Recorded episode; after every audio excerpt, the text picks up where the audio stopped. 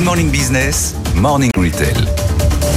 Et avec vous, Eva Jaco, ce matin, on va parler du marché de la literie. Dans l'ameublement, bah, ça va pas très bien, mais dans la literie, ça va plutôt, euh, plutôt bien. Et il y a des marques grand public qui arrivent dans les hôtels. Oui, le marché de la literie, c'est 1,86 milliard d'euros en France. Globalement, le marché est divisé en, en trois catégories d'acteurs. Alors, il y a les acteurs de la grande distribution comme euh, Ikea, But, Conforama. Eux, ils font euh, 40% des ventes à peu près. Et puis, il y a les magasins spécialisés, c'est 25%. Et enfin, euh, tout ce qui est pure player et autres DNVB, c'est ce qu'on appelle euh, des bed in box euh, qui euh, gagnent du terrain à l'image d'Emma ou encore euh, de Teddy Bear. Et justement, Teddy Bear a vendu, lui, depuis son commencement en 2015, euh, près de 230 000 euh, matelas. Ils ont fait euh, 19% de croissance cette année. Et l'objectif, c'est vraiment de se focus sur le B2B, un virage qui a été pris il y a, il y a deux ans.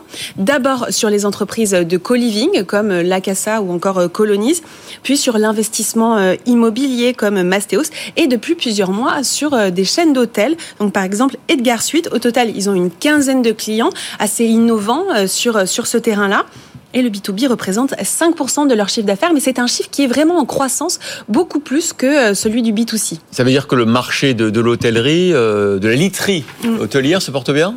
Alors justement, la- la- l'année en cours et celle à venir annonce euh, de, belles perspectives pour l'hôtellerie, qui plus est à l'approche des Jeux Olympiques. Ici, se diversifier sur ce marché professionnel, c'est un moyen de miser vraiment sur euh, deux euh, marchés qui se comportent différemment dans les cycles économiques. Et Teddy Bear va se diversifier. Oui, Teddy Bear veut explorer de nouveaux espaces dans tout ce qui concerne le confort. Euh, ils ont élargi leur offre en proposant un canapé. Ils en ont vendu 2500 cette année et c'est euh, le double pratiquement euh, d'un prix d'un matelas. C'est environ 1490 euros. Un matelas en moyenne, c'est 790 euros.